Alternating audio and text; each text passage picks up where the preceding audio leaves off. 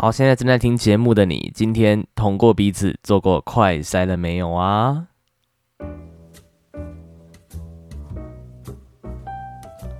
好的，你现在收听的是，现在好像每天不管是出门还是在做什么事情，都好像要被捅过一下鼻子，然后没有做过快塞或没有做过鼻被捅过鼻子，你就会觉得好像哪里怪怪的的。开心动饭，我是小吴 Brian，这是第四十三餐的开心动饭。今天是台北时间二零二二年五月十号的晚上十一点十二分。最近大家好像走出家门第一件事情，就是在走出去之前，你都要先做一件事，就是快筛。好像现在快筛已经变成就是。去年大家在抢口罩，然后现在开始大家抢快筛，就是不知道明年大家要抢什么。然后每一年就是一两年一次，就大家要抢的东西。然后其实也不是大家喜欢抢，是因为防疫的关系，因为一些政策，因为公司的规定，因为 anyway 很多很多很多的缘故，所以就变成一定要有口罩，一定要做快筛，甚至要做一些 PCR。然后就搞到一些真的要做 PCR，然后真的要就是看医生，就是就医的人，然后急诊可能塞爆了或怎么样。然后今天晚上我要看那个照片，就是在我们家旁边的那个医院啊，然后就是整排人在等那个，就是好像是快筛阳性吧，然后整排人在等做 PCR，就把那个一长串的一个斜坡啦，一个坡道整个排满满的，好可怕哦。那个图片看上去真的是觉得 有点壮观，原来现在台湾的疫情真的这么严重哦。国外好像都开始过完，就是之前他们在共存，所以现在已经开始恢复正常生活，跟台湾才现在开始要共存而已。所以就是我们现在在走，就是大家之前几个月的一些。心路历程，就是现在国外在看台湾，就好像有点既视感。就是呢，台湾现在走的路程啊，就是他们之前前几个月或前这大半年以来在走过所有路程当中。好，不管你有没有确诊，或者是不管你身边有没有人确诊，就像我们之前讲的，就是人家曾经讲过嘛。如果你身边没有确诊者的话，你就是一个边缘人，甚至是亦或是你自己也确诊了。那不管如何，希望大家一定要照顾好自己的身体。希望大家在这一波的疫情当中都能够，嗯，不管是有没有得啦，就希望大家至少是轻，最多是最多就是轻症就好了，也不要有太大的状况，然后对自己的身体也不要有太大的一些负担哦。好，今天一开始会跟大家讲到，就是用快筛的当开场。其实是因为我今天想要讲一个话题哦，就是大家最近都知道，就是快筛的部分很难买哦。然后快筛这件事情啊，我最近对这件事情也蛮有感的。对，就是因为我妈就是上个礼拜，她是就是他们公司职场里面有同事确诊，就是在那个。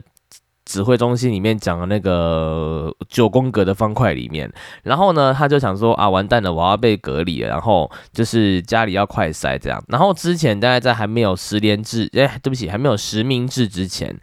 然后我就已经买了一组比较贵的快筛，就是先留了一组，那那一组是五五组啦，哦，就是一组是五 G 这样子，就是可以筛检五次这样。然后呢，就是放在家里备用嘛。然后想不到这一次就用上了，因为我妈他们公司发的那个快筛机没有那么多，所以就用上了。结果呢，就是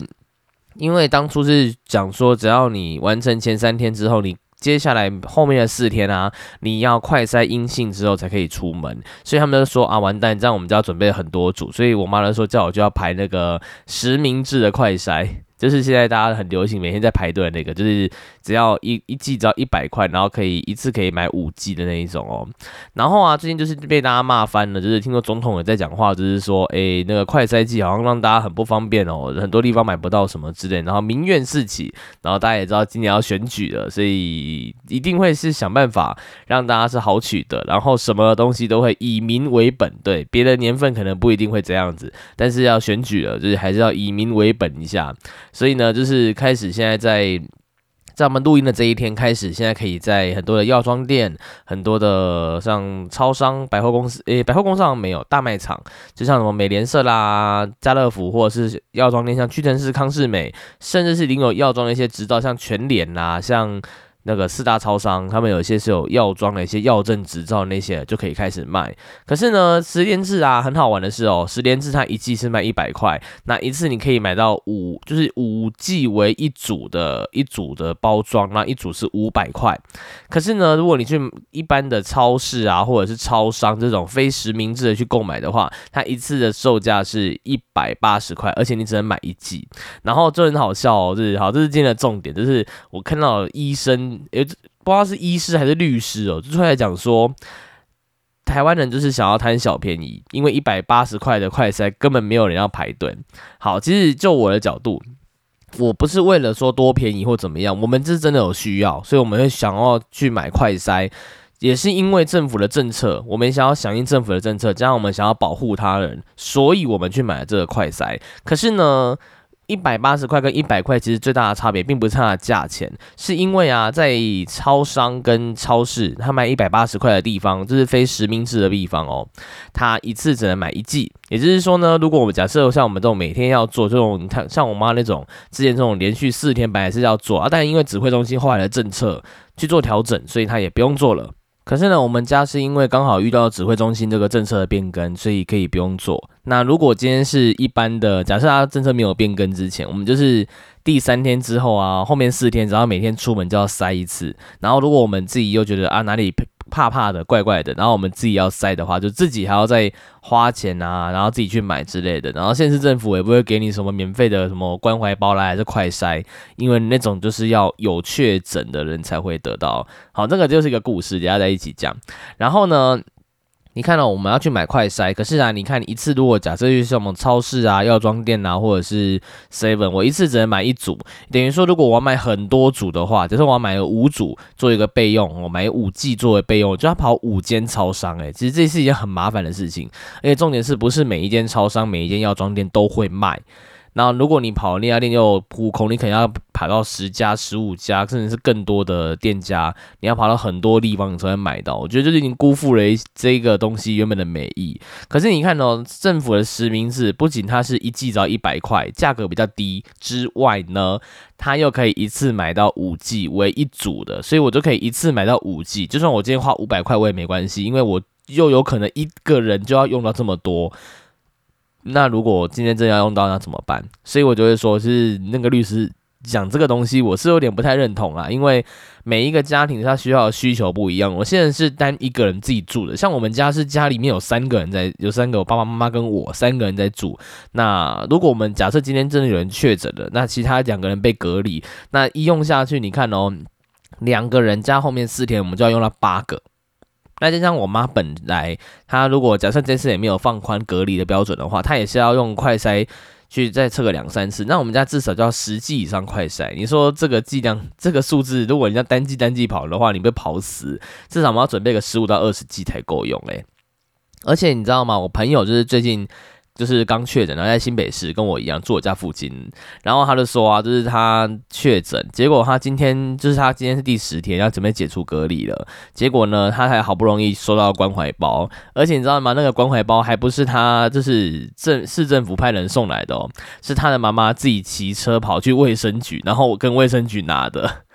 只是他们现在人力已经处于一个严重不足的状态，东西都没有办法准时寄到。然后像我阿姨也是啊，然后好，这就是一个很好玩的事情，就是我阿姨啊，他们家全家就是有四个人确诊，因为他们五个人，阿姨我一个是我表弟，他是没有住家里的，所以他没有他没有事情。那另外再加起来四个人呢，快筛都阳性。好，很好笑的是哦，然后他们四个都快筛阳性了，然后他们一起去医院裁剪，然后就回家自主隔离，结果隔离出来呢。好，因为现在那个检验的时间比较长，因为现在东西比较多，就是去裁剪的人变多了，所以他们就时间被拉长一点点。所以呢，他们就是大概第一天晚上。第一个人的结果出来，然后他阳性了，就变成说他要被关在房间里面。然后等到呢第二天开始就挤压高氏了嘛，好，第二跟第三个人的出来也是阳性，好，他们也一起进进去那间房间里面躲着。好，就喂啊，结果剩最后一个人，然后他也是很不舒服哦，他有喉咙痛哦，结果他阴性。就搞不清楚，搞得好像就像今天被赶出家门一样，奇怪了。整个外面就是那一个阳性的，一个那个阴性的，然后在房间里面躲了三个阳性的，你知道就是我觉得这个政策也是蛮好玩的。结果后来他们又去验了一次，就是那个阳性、那个阴性的人后来也阳性了，所以他们现在全家的门可以打开了。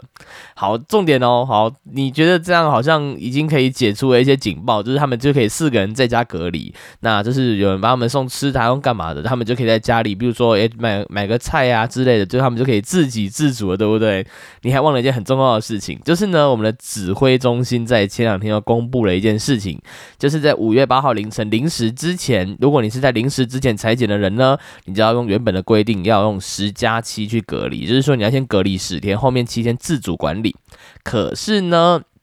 五月八号之后。就是你检验之后，哈，确诊了新治的人，好，就是像我们后面讲的那个第四个确诊的那个人，哦，他就是在那个十号，哎，今天十号嘛，他是十，他就是今天早上裁剪，然后刚才得到结果确诊。好，那他就变成说，他只要七天隔离就可以，而且他不用做任何的快筛就可以直接解除隔离。也就是说呢，他们另外几个人都要十天隔离加七天自主管理，要十七天。可是最后进去的这个人居然只需要七天，所以我觉得这个政策也是蛮好玩的，就是自己同一个家庭里面的人，就因为确诊时间不一样，然后刚好跨在这个非常非常尴尬的区间里面，然后呢，他也没有办法就是。让全家人一起同一个时间解隔离，我觉得也是蛮好玩的。然后就是病毒会挑人，是不是？我觉得这还蛮好玩的。病毒会挑人特别严重，所以现在我们也要看时间，然后。就是特别挑人，天选之人，所以要久一点的概念嘛。好，这是发生在我身上，这是非常非常真实的例子。我觉得这很适合给你们做参考哦。我觉得这两件事情就是反映到现在大家为什么对于像政府的一些快筛的一些事情，就是大家很反感，或者是大家意见会非常非常的多，乃至于到现在为止，你看很多人都一直出来讲。我觉得哦，做好一件事情之后。你可能会还是会有人出来讲，但声量一定会低一点，而且其他人都会觉得他们就在这边胡搞瞎搞。可是呢，现在变成是政府被人家觉得好像是胡搞瞎搞，好像是外面的人还比他专业一点点。好，是希望在这件事情上政府可以多努力一点哦。好，然后今天的另外一个另外一个那个话题呢，好，这个想跟大家一起分享哦，就是我曾经在二零二零年，就是在前年，也就是我去当兵的那一年，我那一年的年终啊，我做了一件事情，就是呢，我写下了当年。有一个有一个活动啦，哈，这是我邀请大家一起跟我写下二零二零年从来没有想到的七件事情。那如果你不知道是哪七件的话，我等下会一起念给你听。那如果你想要知道这七件事情的相关的内容，你可以到我的 I G I am Brian Wu I A M B R Y A N T W U，这是我的 I G，你可以到我的 I G 的那个。那个活动动态里面哦，现实动态的那个回顾去看，我有开一个活动，我开一个那个就是简典藏啦，叫做二零二零没想到的七件事，这个是我觉得还蛮经典的一个回忆。因为啊，这七件事情啊，不止涵盖在直播，涵盖在你的生活，涵盖在我就是突然发生了一件很好玩的事情，所以我觉得七件事情可以重新跟你们一起分享一下，我们就可以一起来回顾一下这七件事情，然后跟大家一起好好的。聊一聊这七件事情的一些就是相关的心路历程啊。好，第一件事就是呢，那一年最我觉得最可以跟大家分享，就是那一年啊，无预警的就登录了国军 online 一百零一天。好，为什么说是无预警呢？因为那一年呢，就是其实那一年我是刚就是二零二零那一年我才毕业。然后呢，因为我啊，我晚两年毕业了哦，就是我有延毕这样子。然后我毕业的时候啊，正常来讲应该是你毕业，然后你确他会确定说你的学籍已经没有，就是你你要毕业证书了之后，他才会开始帮你安排说你什么时候入伍，可能是暑假过后，也可能是寒假，说明是过年前等等之类的，类似这样子哦，就是应届毕业生的做法。可是呢，我不是这样诶，他居然就是。我才我还没有确定我可以毕业哦，六月多，然后他就通知我说，哎，我要去当兵了，这是宜兰的金六节当兵。大概我记得我是七月二十二号入伍，然后他通知我的时候是六月二十六号，是还蛮早的，没错。但是那个时候我还没有确定拿到毕业证书，还没有毕业。对我，而且我很好玩哦，我毕业证书是我入伍之后。学校才发下来给我的，很好玩哈。因为那时候我还没有完成那个离校程序，所以有 delay。因为我有一个成绩比较晚出来，所以我是第二阶段才拿到毕业证书的。然后拿到毕业证书的时候是七月二十六号，我记得哦，他是二十六号之后才可以去学校拿毕业证书，所以等于啊，我是。先去当兵的，然后才拿到毕业证书，我觉得还蛮好玩的。然后无预警的就登陆了国军，然后我是四个月的嘛，就是一百一十二天。然后呢，这也很好玩，就是正常来讲是一百一十二天。然后我因为上就是大家都讲嘛，高中啊、大学啊，就是要修一些军训课，就可以抵掉一些东西啊，干嘛的。所以我就去给他抵了九天哦，总共抵了九天这样子。然后很好玩的是啊，抵了九天。在我们那一梯刚好，因为我是礼拜二入伍，我比较运气好一点，就就好死不死的刚好遇到我抵到那天是礼拜天的晚上，就是他是礼拜一的凌晨零点，就是解解除这样子退正式的那个解除，然后退伍。可是呢，就是。你正常如果是礼拜一的凌晨零点，那是不是六日你在放假？哎，总不可能就是你礼拜天还要在回营区，然后等到十二点出来嘛？所以这样就是礼拜天的前一天的幺八哦，就是六点一八零零的时候哦，就会让你放假和直接离离开这样子。那可是因为遇到礼拜天，然后我原本就在放假了，所以就无预警的哦，这是运气很好，就是再被往前挪到礼拜五的。六点就可以跟着原本可能是放十一天的人一起放假，那只是有一个特殊的状况是，就是我在那个六日不能出事情，因为六日我还是军人身份在外面休假，所以如果我出事了，还是要依军法。就是不会加重了。现在没有军法，没有像以前什么陆海空军刑法或什么，就是没有加没有那个特殊的法令，就是像以前什么洪仲秋啦，还是什么就是冤案之类的，不会被用军法审判。可是呢，就是军人犯罪还是比较严格一点点哦。所以就是长官就跟我们说，虽然我们已经等于是等同退伍了，但是还有两天，所以这两天还是要忍着，不要去做一些奇怪的事情，也不要发生什么事情，不然到时候会被抓回来军法纪教育，然后真的等到礼拜。礼拜一的凌晨十二点，或礼拜一大早六点再放你出营区，这样不太好。所以那个礼拜我就还蛮乖的，就是虽然有回来聚会啦，干嘛，就是其实已经生活大不如旧啦，因为我已经等同领到。那个捷训证书，所以我也是就 跟平常一样，只是说过了十二点再庆祝一次。好，我真的退伍了，这样子真的正式的登出了国军 online，所以刚好一百一十二减掉一减掉十一就变成一百零一天了，所以我的时间很刚好，刚好是一百零一天。我觉得这个数字也是能让我记住一辈子的哦。然后第三个是因为一个骗子，哦，因为骗子首度踏进警察局做笔录，哦，就是在二零二零的年初啊，就是我们有一些主播朋友，就是刚好想要一起办一个演唱会这样子，然后我是负责协办的这样子，然后呢，就是遇到了一个骗子，整天在那边招摇撞骗啊，然后就是想要跟我们骗钱或干嘛的，那我运气很好，其实本来有一笔账款要被他骗走，钱已经在他那里了，可是我用一些激将法，就用一些手段啊，然后就。不可能的任务，然后真的把钱给拿回来了，对，所以就是把损失降到最低，然后对所有的就是其他投资的人，就是有些交代这样子。可是也因为他这件事情啊，让我第一次就踏进了。警察局，然后去做正式的笔录，这样子，就是因为我是一个优良好公民，就是这辈子除了车祸在路边就做过一次笔录，在那个有一次我车祸，然后在路边，他是在那个交通大队的那个警车上面现场直接做笔录，这样。除了那一次之外啊，我真的没有踏进过警察局去做笔录或什么的。然后我后来在踏进警察局，也是因为要去拿那个车祸的一些档案跟资料，因为我申请，所以我要去那个派出所分局去拿资料，这样。样子，然后也是因为这样才踏进分局的，然后就是因为那个骗子啊，就这辈子第一次他到警察局去，是为了告一个人，然后是为了做刑事的笔录跟告诉，然后就是有民事跟刑事的东西啊，对，就是去那边做笔录这样子，这是史上第一次啊。然后第四个呢是以盟为名，首度主办联合聚会。因为以前我们在直播就是会有一个联盟，然后我们就会一起办一个联合的大型聚会这样。那我们那个聚会还蛮好玩的，就是呢，它还有我们就是类似像认识一个 live house 这样，我们有架一些器材，然后我们现场有直播，然后就是大家主所有的主播啊，我们直播组就一起上，就这样子一个一个上去唱歌的。然后我是那个主持的那一个，我没有唱歌，我在上面在上面主持这样子，就跟以前在 radio 一样，就是。是，可是活动主持还是跟 radio 有点不太一样，就是那个场子的一些东西是比较像我们那个场子是比较 free 的啊，就比较以前的那个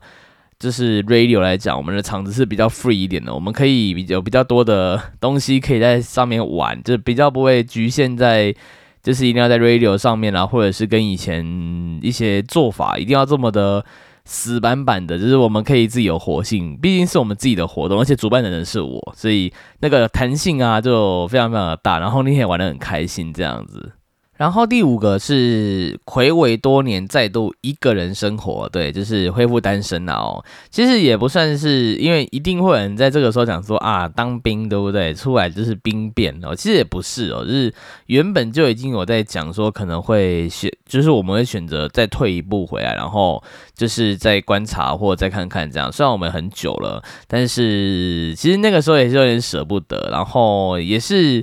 觉得，因为所有人都跟我说。兵变不可耻，你可以讲出来。可是我真的觉得不是，我们都觉得不是啊。对我跟当事人都觉得不是，我们不其实不是兵变，这只是纯粹我们觉得跟对方的理念有点不合，然后我们想要再看一看对方，再观察一下，然后再让自己沉淀一下，做出一个正确的决定，做出一个好的决定。我觉得这是比较好的。对，所以我们觉得各退了一步。这样，其实我们也不是完全没有联络到，就是到现在为止，我们偶尔还是会联络，然后偶尔还是会跟对方嘘寒问暖啊，然后。哦，互相互相的关心这样子，就是不像人家什么怨偶啦，或者是什么恐怖情人，就是去做一些很奇怪的事情哦。我倒是没有啦，我倒是没有。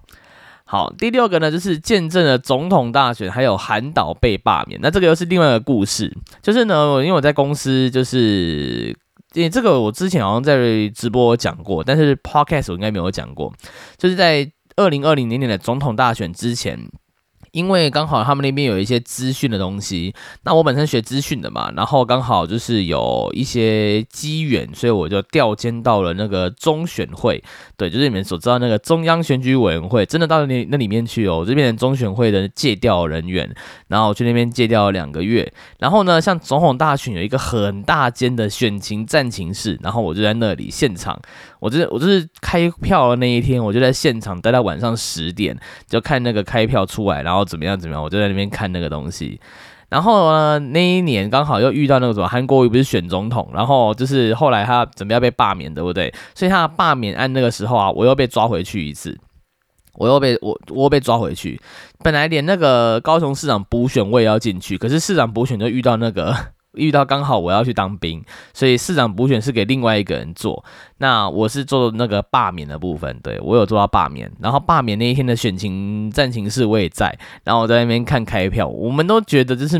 本来我也在算说应该不会那么夸张，结果那个数字对大家后来都知道超乎意料之外，对，这是马后炮了哦，对。但是当时真的觉得好像真的不会那么夸张，数字应该还好。可是可能会过，但是不会那么漂亮。然后谁知道最后开出一个将近破百万票？对，就我记得九十几万哦，就将近破百万票。所以我觉得这也是一个 蛮 amazing 的事情，就是你可以在就是大家骂的要死的选务第一机关，然后在里面看这些做法。虽然外面可能人家讲说就是什么会做票啦、干嘛的，但我真的觉得我在里面自己待过，而且我参亲自参与过选务，我没有参与地方的选务，我是中央的选务，一些选务系统啊、电脑的。电脑的东西啦，然后就是看现场的一些东西，然后我当然有看到那个主委，对，其实真的没有啦，哦，真的，我觉得有时候是大家讲干话或什么的，对，然后大家造谣就会造谣吧，但我真的觉，但我真的亲身有看过啦，我真的就是台湾的选举真的是蛮民主的，就是输的也不会真的去大吵大闹，像那个什么。那个美国总统川普啊，不是输了就是在那边放话，然后还放到最后把他的推特关掉哦，就整天那边推特网啊，就整天发推特，然后一直骂，一直骂说啊坐票啦，哪边哪边怎么样等等之类的，然后不相信他的政府，然后不相信他下面的那些选务人员，我觉得很奇怪，选务人员都是政府的，你为什么不相信他们呢？好，所以我自己有参与过这这一年的总统大选，还有韩导被罢免，这是台湾史上第一个直辖市长被罢免的。对我很荣幸，我参与这段历史，哦，非常的荣幸哦。好，第七个呢，就是说走就走，被抓去跑北移。因为呢，那时候就是我们认识的大学同学，他们就知道说我当兵很无聊，然后就在里面数大火兵就很闷啊，干嘛的？然后他们就选在那个我快要退伍之前，刚好放那个中秋节连假。然后我们就整团抓去北宜，然后去跑山。其实我那时候很抗拒，你知道，因为我在宜兰当兵，我就会觉得说，哦，真的很不想再踏进宜兰一次了。就觉得宜兰是一个就是很可怕的地方，就不想踏进宜兰。我没有就是歧视宜兰人，或者是想要。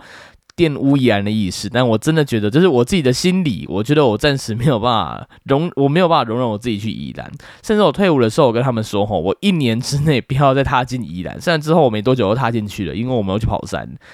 不是这一趟了，就是这趟之后我们还要再跑一次。这样，真的那时候就是我们的我的好同学，然后他们也对我还不错，所以我其实蛮感谢他们的，就是。对我这么好，还带我去跑山这样子，然后那时候我第一次就是真的去跑山，然后真的去骑车出去玩这样。但就是因为那一次之后，就我们会比较常开始约啊，但距离都比较近一点点。对，那其实我们最近有在准备要揪一团大团的，就是我们准备要去揪一团，就是环岛骑车环岛。但你们知道我骑的是 GoGo 电动车，所以电动车的环岛其实是比较麻烦的，因为。电动车的环岛，就是你还要兼顾那些换电站啊，或者是你还要兼顾一些路程的安排，因为可能，比如说你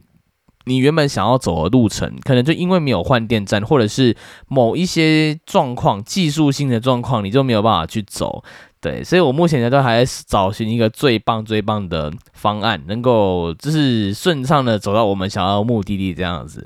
对，所以今年预计大概是秋天的时候，我可能会出去环岛。对，那到时候就可能我们的 podcast 就会停做停播一集。对，那很多人说啊，像我今年之前有跟大家讲过，我要教招嘛。其实我还在思考，教招那个礼拜我们要不要停更，还是说我们要事先像之前过年一样录好一集？因为预计应该只会耽误到一集，所以可能还好。对，因为当周的那一集我一样会先录嘛，就当周录，所以可能时间比较近一点。那隔周的我可能就是会做一个预录，或者是说说不定会停更，这样就看到时候的状况而定啦。OK，所以这个还没有确定哦，就是大家先不用问，因为之前已经有人在问了。那我这还是讲一下，我还没有确定我的做法，所以等到确定的时候呢，就会在节目上跟大家讲了。然后我真的有发现，就是这两集奶瓶不在之后啊，那我们流量真的少了非常的多。其实我觉得把时间缩短，然后讲一些重点，我觉得这是一个我本来就想要做的一件事情。虽然之前每一集讲到可能一个小时，但是。有时候一个小时啊，是因为我们两个可以聊天，所以很多时候我们可以闲聊或讲出一些很多其他的话题。那现在这个节目呢，我已经把它转型成，你应该有发现啊，我已经转型成一个有主题式的讲。就是跟大家一起聊天，然后就分享一些我在直播间不会讲的事情。对，那偶尔会跟大家分享一下直播的一些秘辛啊，或什么。像之前讲的，我觉得这真的都是小 case，我们可以再讲更深入一点，就把它放在 podcast 上面，因为。直播上讲这个东西啊，就是会被人家关切啊，或者是可能会被官方盯着，甚至会被关台等等之类的，或者是会影响到一些其他的东西。所以呢，我觉得在那个地方讲，与其我会被人家讲什么，我会被言论审查，我要被像在 YouTube 一样，可能会被关台啦，或者是会被 copyright copyright strike 等等之类的，会被账号停权。所以呢，我干脆就在 Podcast 上面讲，反正 Podcast 是我自己的东西。也欢迎你们，如果你们想要听我讲什么 Podcast 的话题，你们也可以在很多地方留言，我们有很多地方可以走。找到我，你可以正大光明的留言，你也可以私底下偷偷的找到我。其实我们的管道真的是还蛮多的。我们的平台像 Mr. Boss，他也是可以留言的。就比方讲 Apple Podcast，也希望大家可以帮我们留五颗星。然后很多地方其实也是可以留言，包含我的影片版的 Odyssey、YouTube 都是可以留言的。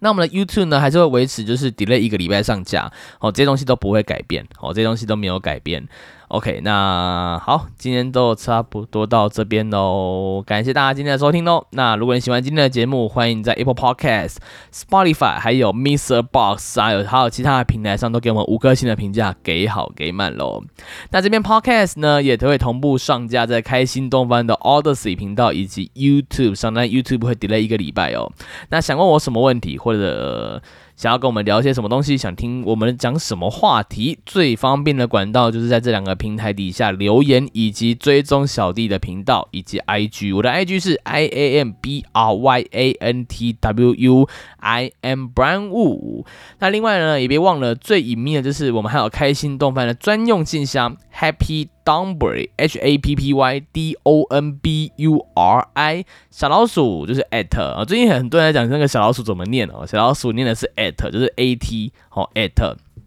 Happy Donbury at alllook.com，这是我们的开心动漫的专用信箱，欢迎大家多加利用哦。那你刚才收听的是开心动饭，别忘了每天都要想想动饭或是吃吃动饭哦。我是小 Brand，那我们就下周见喽，拜拜。